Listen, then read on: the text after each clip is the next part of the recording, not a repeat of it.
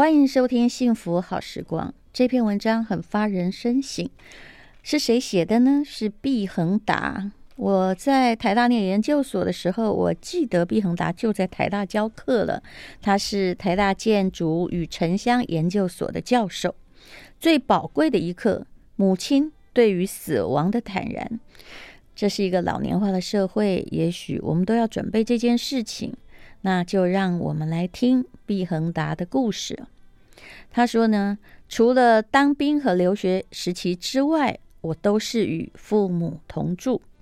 如今回到独自一人的宿舍，眼中常常浮现他们熟悉的身影。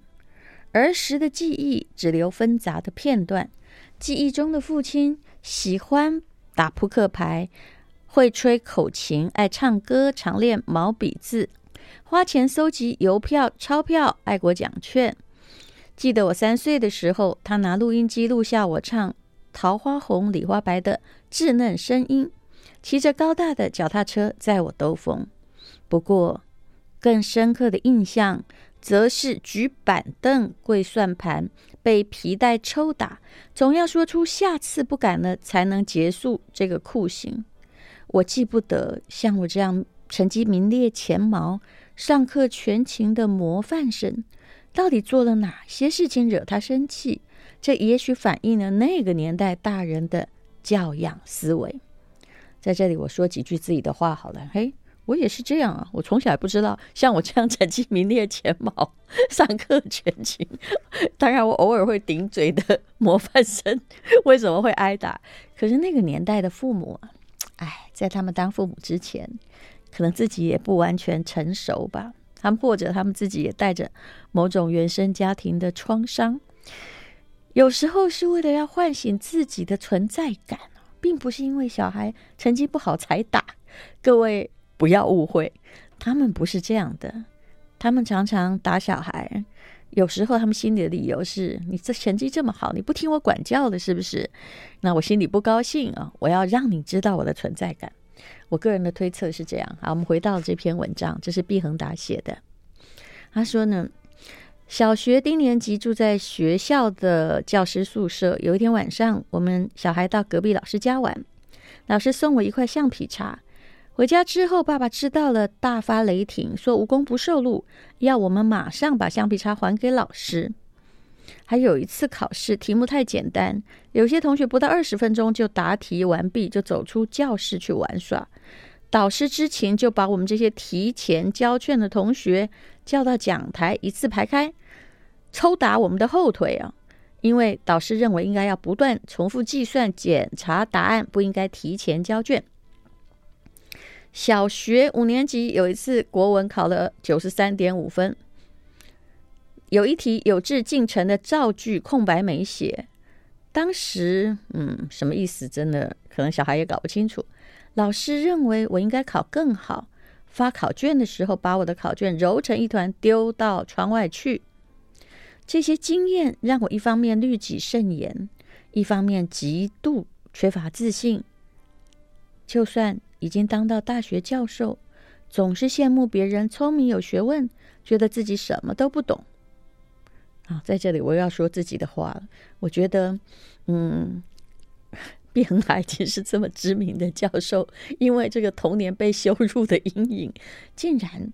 一直保持着这么谦虚的态度，嗯，我也是从小其实有一点被羞辱习惯了，或在学校，或在家庭里。可是，我想每一个人会养出的人格不一样吧，嗯，就是也可能要经过反复的练习。我也知道早年的时候我是很没有自信的，虽然你的成绩很好，看起来一切都很不错，可是呢。慢慢慢慢的，其实当我到四十岁中年之后，往前想才发现，原来我做的很多事情都是因为我没自信，我才会这么做，造成了人生很大的灾难。那怎么样做自己呢？说起来好像很容易，其实是困难的呀。好，我们回到这篇文章。毕恒达说，很好笑的是，大人要我们三思而后行，话既不能随便说出口。总要在心中不断的演练、哦。但是话在心中讲过一次之后，对我而言已经讲过了，我会不好意思重复说出口。小时候我不太说话，就像课本也教我们，一言一行不是为了做给别人看，而是自我要求。很长一段时间，我在家里洗完澡，一个人在房间里，还是穿着衬衫还有长裤。大四的时候，在校园操场练习长跑，我也一身衬衫西装裤。哇哦！对母亲的印象呢？记得我小时候，只要一感冒，就会转成支气管炎，再转成肺炎。很多个早上，母亲就背着我到卫生所打针，再到学校上课。嗯，这个经验跟我好像，我小时候也是这样的。嗯，好，回到本文哦。有一次，我跟妈妈到台北，晚上从台北搭夜车回罗东，我累得靠在她身上睡着了。她顾虑安全，不敢合眼。几十年来，我告诉她这个记忆，她回说，她一个单身女子不可能带着我独自到台北。可是对于我，这个画面却像照片一样的清晰。我当然记得他做裁缝的身影。他说我五岁就会踩裁缝车了，会帮忙车衣裙下摆。我也总记得，我总是靠着他的腿，让他帮我挖耳朵。更记得我到金门当兵，回纽约读书的时候，他送我到公寓楼下门口，望着我逐渐远去。脸上不舍的表情，那个定格会让人落泪。我也记得好多幕，他跟亲友为了钱拉扯的镜头。不管是他要给拿钱给别人，还是别人要拿钱给他而他不收，总之最后一定是他赢。他就是一个喜欢帮助别人、不占便宜的人。就读国中的时候，父亲不止拆了好友寄给我的信件，还在上面。改错字，带给我很大的伤害。多年后和母亲谈起此事，她总是说我记错了，不是看信，是偷看我的日记。而我从那个事件之后，就很少跟父亲讲话了。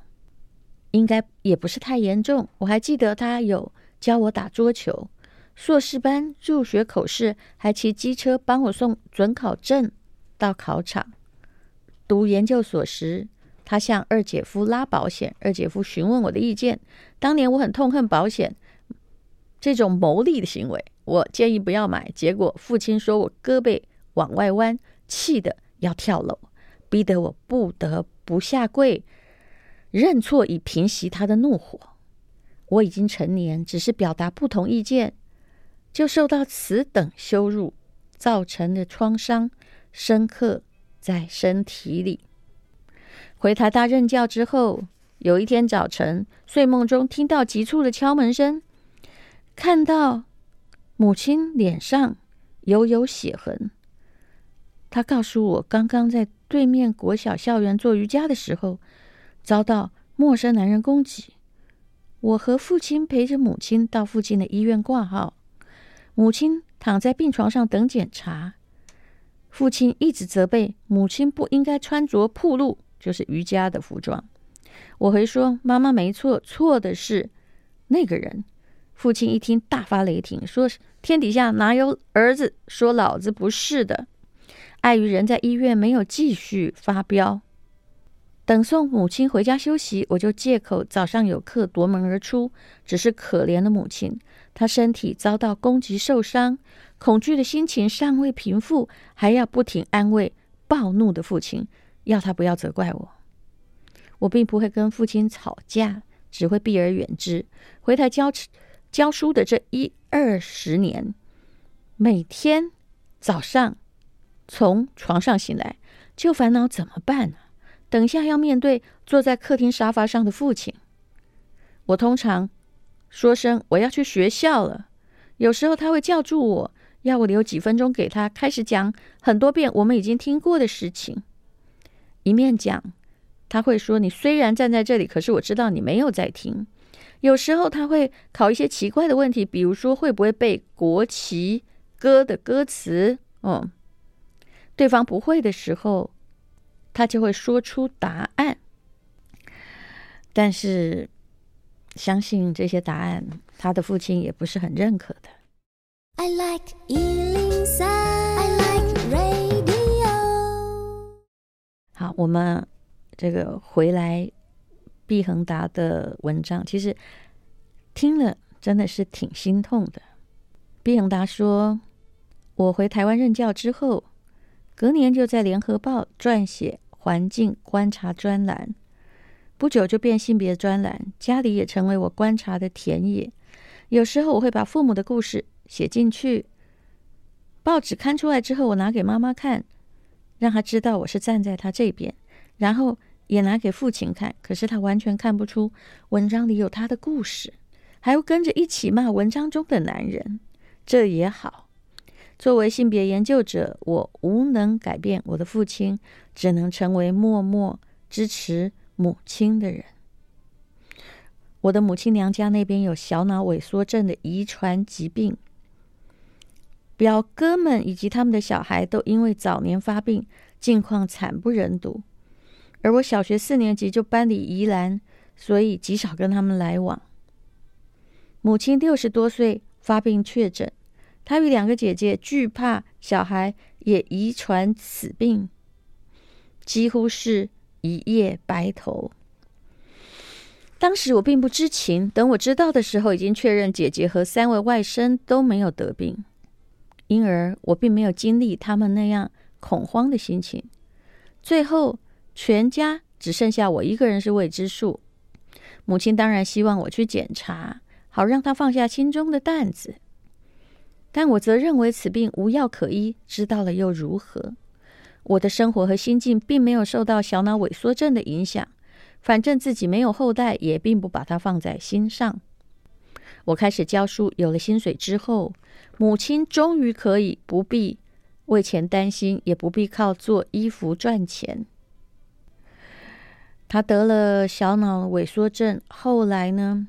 身体不断退化，最后连缝纫都没有办法做，这是他对他最大的打击之一。死不可怕，死前病痛的折磨才恐怖。锻炼身体因而重要。以前他经常坐在家中工作室的木质地板上看电视，因为双腿无力，我买了软垫放在地上，让他可以稍微弯曲他的膝盖。软垫从一层加到了厚厚的三层，在这里他写的就是很多退化的模式。不过呢，毕恒达的妈妈真了不起，她那个时候还努力的在做瑜伽，嗯，甚至呢，她也会使用电脑，还会玩数读，还会看电影，当然。就在这本书，也就是《断食善终》这本书，嗯、呃，他在慢慢慢慢的就是面对死亡的课题，最后采取的是就是自然死亡，不要急救了，不要吃太多的强迫的的东西，也就是不再接受对老年人或者是危急病患的灌食，最后在八十多岁的时候离去了。毕恒达在这篇文章，这是他的姐姐毕柳英写的《断食善终》。毕柳英是台大医学系毕业的，是一位知名的医师。他在这里写，他人生的最后的时光有三个打击：第一个就是没办法裁缝，没有办法烧饭洗衣，他喜欢的事没有办法做，他觉得自己变成了一个没有用的人；第二是没有办法做瑜伽。再来就没有办法玩电脑接龙，或者是玩数独，最后呢，就连上厕所都要麻烦别人，喝白开水要呛个老半天，身体的苦痛超过生活中的欢愉。他离开前的几个月已经预告，他准备在次年的生日后离开，总觉得那是以后的事情，我有点鸵鸟心态。最后那几个月，买书给他看，陪他看电影、聊天，还是心存侥幸。直到他后来开始断食，有几度我想，是不是要劝他多考虑一下？可是我没有办法揣测他的身体有多痛，这是他长期的计划。心意已决，我就只能尊重他自己的决定，而我再也忍不住放声痛哭。毕恒达最后写道：“哦，他说，母亲对于死亡的坦然，实在是宝贵的一刻。我也在此声明，以后除了不要成为别人讨厌的老人之外，哪天身体老化，只剩下……”痛苦而没有享受的时候，不进加护病房，不急救，不插管。过世之后，也不要任何仪式，不烧一张纸钱，就让一切归于尘土。我们等一下要访问的，也就是曾经来过我们节目的他的节目姐姐毕柳英，就让我们来谈一谈，怎么样学习面对死亡的生命课题。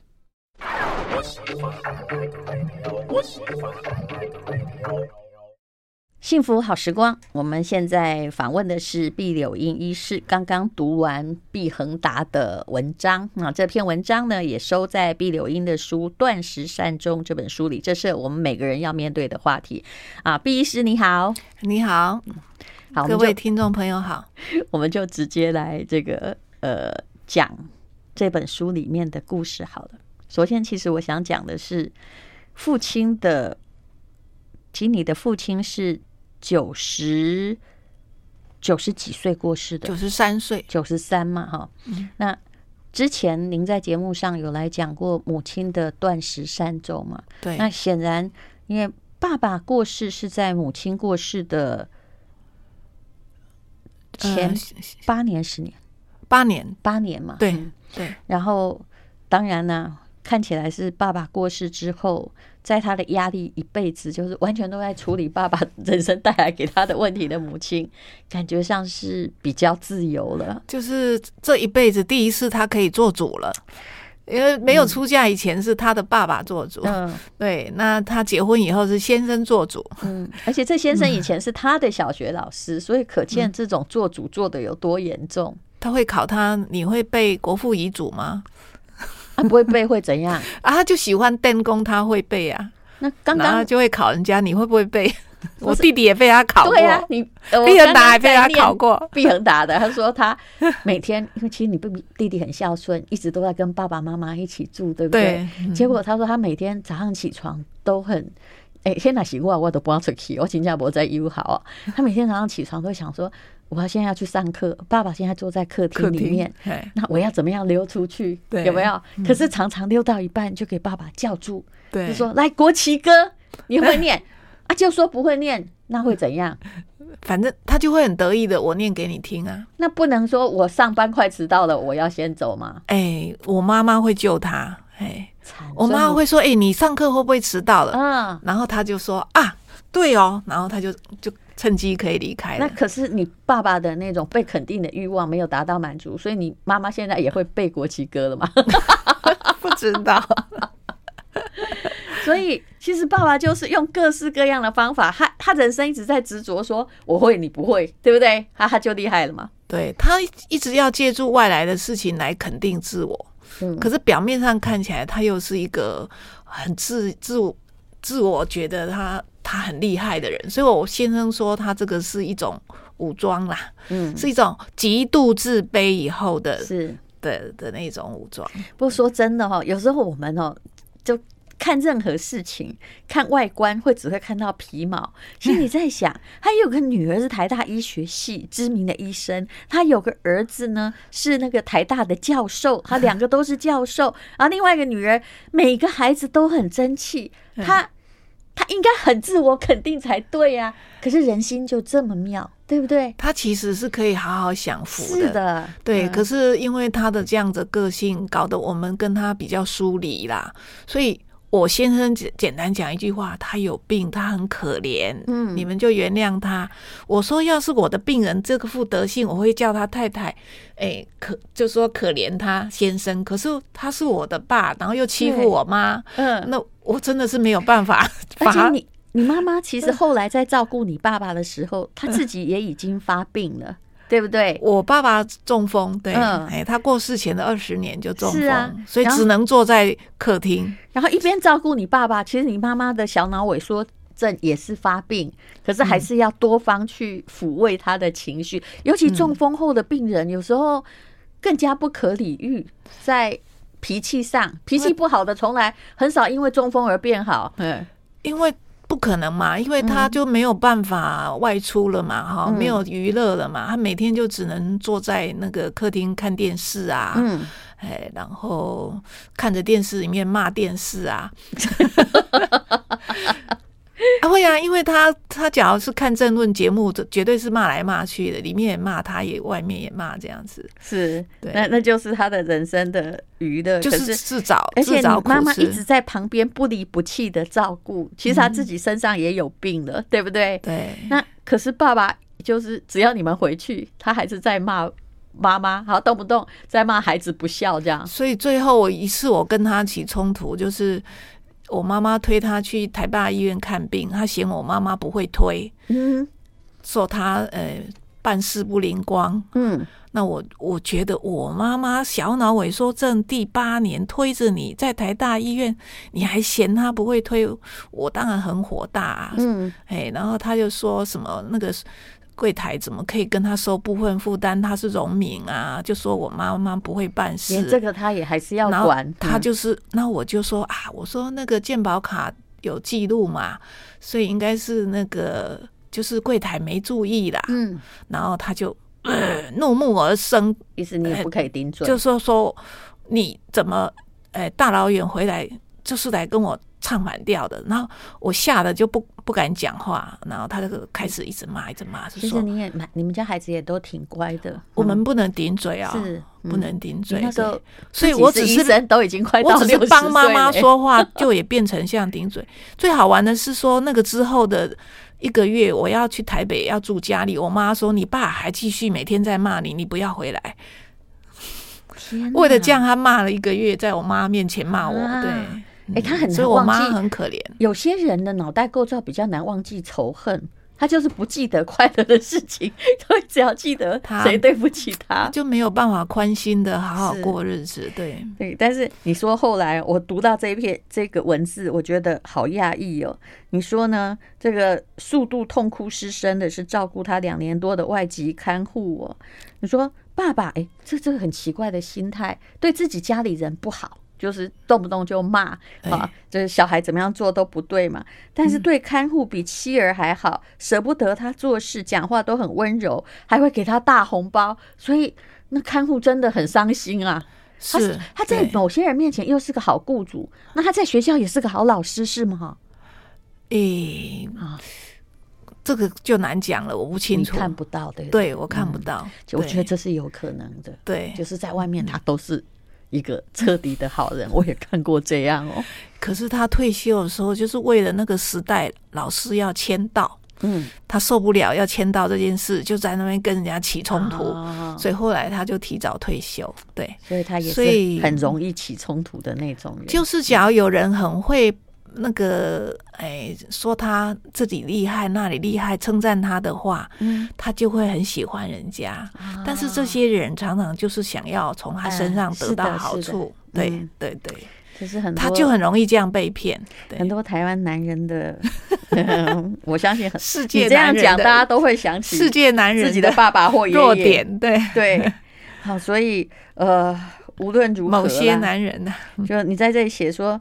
哎，父亲提早八年离世，让母亲享有几年轻松自由、自己做主的日子，这他还非常感谢的父亲。这是我妈妈说，我很感恩。嗯，对，他感恩我爸爸这一点。I like 103, I like radio。你妈妈在后来的断食过程中，你有请她讲她的故事吗？她自己，那有没有一些你没有听过让？儿女听了觉得还是蛮惊讶的。最严重的一件事，应该是我们知道，我爸爸情绪勒索的时候会在地上打滚，然后有时候说会要跳楼。嗯，对，那说要跳楼的事情，就有一次我妈气到说：“那我先跳好了。”嗯，然后呢，后来我妈妈就。我我我爸爸以后就不敢了，对。嗯、但是那一天呢，哎、他才讲被吓到哦，有有有，对。那后来他就说，其实他不止这样，他还要下跪。那我妈妈要跟我爸爸下跪这件事，当场他说他要先跳，然后你爸爸不敢了，但是还要跟他下跪。但是就是那那一段时间，他情绪勒索很厉害的时候，他说我妈妈常常，我妈妈说她常常要跟我爸爸下跪。那我弟弟有被跟我爸爸下跪过，但是我没有听过。我不知道，我妈妈也要下跪，这太过分了，所以我当场有点愣住了，嗯，然后心里那个无名火就这样起来。可是我不要让我妈妈更难受，嗯，所以我就是一直搂着她，然后拍拍她，摸她头发，然后我就说啊，爸爸到天上去是一定后悔的啦，嗯，对对，他知道你是最好的太太，能够怎么说呢？对对对，其实我觉得这样的婚姻真的蛮可怜。你爸你妈妈本来已经。就是没有自信，一直都在各式各样的，嗯、等于是父权压迫下。可是，哎，整个婚姻的过程如此的漫长，然后又无可改变。嗯，所以我和我后来才真正比较能够体会，为什么我妈妈说埋埋葬的时候，她要墓要离她远一点。嗯，然后下一辈子绝对绝对不要再碰到我爸爸。对。这个话我也常从长辈的嘴里听过 啊，他是唯一的遗嘱，因为几十年的冤家，唯一的遗嘱说我不要进他们家祖坟呐，也有这种的，嗯，对对，嗯，哎，这就是当然现在呢，毕柳英医师他是就是只要有断食善终，人家选择这个话题，你有时候就是去当他们的，等于是当顾问，对不对？对，现在就是因为他们知道我有这样的经历，因为我书上有写一个例子的嘛，哈，所以最近目前有两位正在进行，嗯，然后有一位上个月已经离离开了，经过十八天的断食。他是什么状况？他是他是已经失智十年了哈，躺在床上。是，他爸他的女儿是护理长，是。那妈妈觉得说爸爸已经失智二十年，很幸。他说：“爸爸这个二十年受的苦也够了，是。那我们照顾他二十年也够了，有没有方法可以让他早一点走？这个年纪大的问题就是，他不是治好了，他就会站起来呀。他是不可逆的，只会越来越坏。”对啊，所以他刚好看到我的书出版，嗯、他就直接联络我。嗯、那我就呃，我说很很容易啊，然后我就教他。嗯、他爸爸一天吃四罐那个营养品嘛，是。那我们从开始。我我有请他先跟爸爸讲，嗯，哎，还是要告诉他，爸爸已经没意识了。他们他虽然没有意识哈，可是其实他们只是不会用语言跟我们沟通，是，所以他还是要跟爸爸讲，嗯，好，说谢谢你一生照顾我们，然后你辛苦了，这十年都被绑在床上，你本来那么喜欢旅行的人，这样太苦了，所以呢，我们有我们有个方法可以让你可以自由自在，嗯，好，那就是少吃啊，所以呢。讲了以后呢，爸爸都没有什么样子的反应，嗯、就是觉得他应该是默许了，是对。那所以就从喂三罐，嗯，然后再两罐、一罐这样，嗯，大概第十天拔管，然后第十八天他就走了。他是鼻胃管，他是鼻胃管喂食。那种喂食真的，我觉得病人好痛苦哦。对、嗯、对，但是鼻胃管从鼻子这样进去，对，光。那个胶布这样粘粘个十几年，是其实哈皮肤就难受。嗯、那你想想看，你的鼻腔里面是哦，我们做快筛就多难受了。是它鼻腔里面有一根管子，然后经过喉咙，嗯、嘿，那然后经过胃，有的时候还会逆流。是，所以真的插鼻胃管其实是很不舒服。像他这样长期插鼻胃管的哈，应该要做胃造瘘。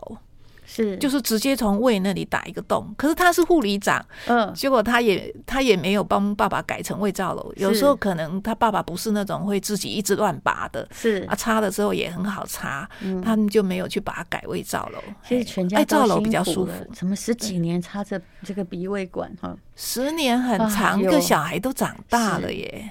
我其实还蛮庆幸，我祖母九十八岁过世，但是呃，他到最后。身上没有插任何管子，很好。但是其实，因为他老早已经在床上，最后那几年根本不记得谁是谁，那也几乎没有醒来。但是他就哎、欸，身体检查也无异状，就是极度的衰老跟失智。对，他就真嗨啊！就、嗯、可是你都知道他很痛苦，嗯，啊，但是也没办法检查出他哪里痛苦，他的背已经变成瞎子的形状嘛，因为长期卧床。嗯、对，失智哈。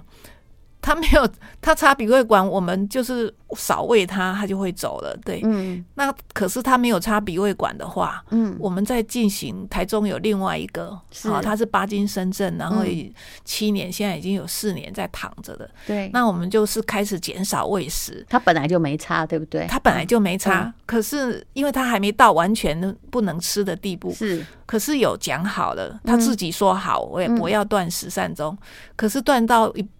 断断食了一点一段时间以后，他越来越迷糊了。嗯，他会一直手手指着他的嘴巴。嗯，然后呢，妹妹就心他想要吃东西嘛。对，妹妹舍不得就喂他。对，所以那个我们已经进行两个月了，还还还在进行。哎，我我跟他说，你心中要心心中要勇者，你至少他要有七天没有吃，他才会走。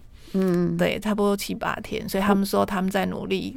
不过这个也是要尊重那个人的意愿，他就是后来他就要吃东西呀、啊。可是像你母亲的状况是，他自己不要吃，所以以我妈妈的就是。就是比较顺利，就是意自己意志很坚定。是，可是万一是失智，或者是他像他巴金森，可能后来到后来那个因为吃的太少很虚弱以后，他也忘掉他要干什么了。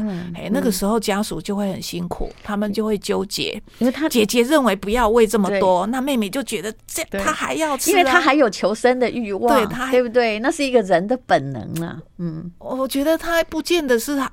要求生，他就是知道有这个欲望，他就用手表示，他不会讲了。嗯、对、哦，但至少他是没有插鼻胃管。可是你已经这么辛苦走这么久了，所以还是要想办法让他。哦，可是家里的人的确在这过程中真的蛮挣扎，所以他们有点挣扎。但是打电话给我，我去现场看过，嗯、然后跟他们解释以后，那两他们两个人心就定下来了。你跟他解释了什么？我跟他解释，他的挣扎是我到底是不是只是为了我自己好，我是不是不孝顺？嗯，我说你当初是顺妈妈的意思，而且你的你是爱他，嗯，你是要让他脱离这个痛苦，哦，因为他现在的日子是很痛苦，所以我说你当然是孝顺，嗯，哎，因为他的二哥反对，会说。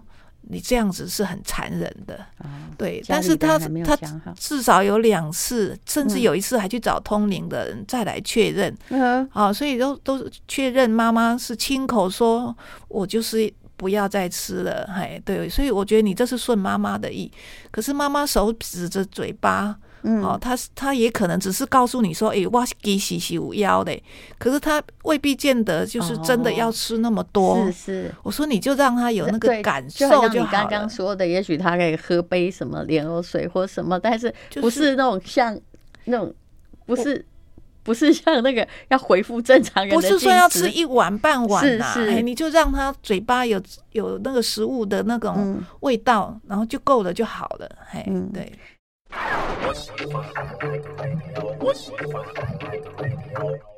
其实说真的，比如说你跟你先生是医学系的同班同学，你先生也是知名的医生嘛？对，妇产科医生。像你的夫家也是，你说两家五个女人守着两床，呃，这个卧病的失智老人，然后也很多很多年呢。嗯、我我公公卧床十二年，他的弟弟。也十二年，嗯，那我在那个他卧床六年的时候，我看到《大王生》那本书，就是讲到断食嘛，嗯，所以我那时候就想用我现在在帮别人的方法，嗯，让我公公离开。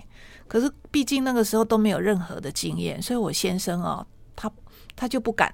嗯，嘿，他就觉得说好像不知道爸爸的意愿，嗯，然后他也不知道这样做会不会违法，所以很好玩哦。这件事情，还有婆婆也无法这样放，还有婆婆也，她不敢问，他连问都不敢问我，我婆婆，嗯，对，嘿，所以后来，但是现在我经历了这么多以后，我先生就会觉得啊，我那时候真不孝，我那时候做错了，对。哎，但是他讲出来的目的，应该就是自己也会得到疗愈啦。嗯，对，是。但是你看，这故事也是真的挺惨的。公公在跟他弟弟都是在床上躺了十二年嘛。对。然后你看，婆婆从七十四岁开始照顾失智的公公，这两个年纪应该比较接近。对不对？结果公公往生时，她也已经八十八岁，八十八，本来好好的一个人，十四年的照护人生，就是其实到八十八岁的，他七十四岁的，嗯，他七十四岁的时候身体其实还很好，是，然后。你知道失智是最早的那两年是最难过的，嗯，因为他会不断的跌倒，他会不断的骂人，嗯、是对，然后真的卧床以后是比较心理上没有那么大压力，嗯。我觉得前面那两年就已经我把我婆婆至少老了十年，是是，对，那主要是拖垮了。对，只要有一个人生病，然后呃脾气上又有严重的问题，嗯、就是拖垮那一家子。他会怀疑他外遇啊，啊然后会说，哎、欸，他就是希望我赶快死啊。然后他跟朋友这样讲、欸，哎，八十几岁嘞，对，在怀疑。七十几岁在怀疑七十几岁的老婆有外遇，失智的男人再老都有可能会怀疑太太有外遇，这个是一个，嗯、所以这是一个他们的不安全感，那在失智的时候才表现出来。对、嗯、我有个朋友，爸爸也是这样。我看过一个凶杀案啊，我以前是念法律的，哦、在市场里面、哦、那个案子给我印象非常的深。嗯，嗯对，就是我也认为那是失智，你把他当凶杀案处理不对，就是鱼贩哈看到自己的太太。他怀疑他跟对面卖猪肉的有染，就拿了一把刀哦，去把他太太杀了。嗯，但是你知道这鱼贩几岁了？七十多了呢。哦，他太太也六十快七十了。那个卖猪肉可能五十几。他他的脑袋想象真的无远弗届。我觉得他们就是一个人的哈没有安全感的一种表现。对，嗯，只要有自信、有安全感，应该比较不会。是，那这本书是麦田出版的《断食善终》哦，就是我们现在老年化社会，不管你采取的是什么样的方式，我们迟早迟早要面对自己的问题，还有你可能要面对这个上一代的问题，因为毕竟整个医疗跟照护哦，而且台湾人平均哦，我们医疗真的还蛮发达，平均都躺八年，是不是？对，啊，那。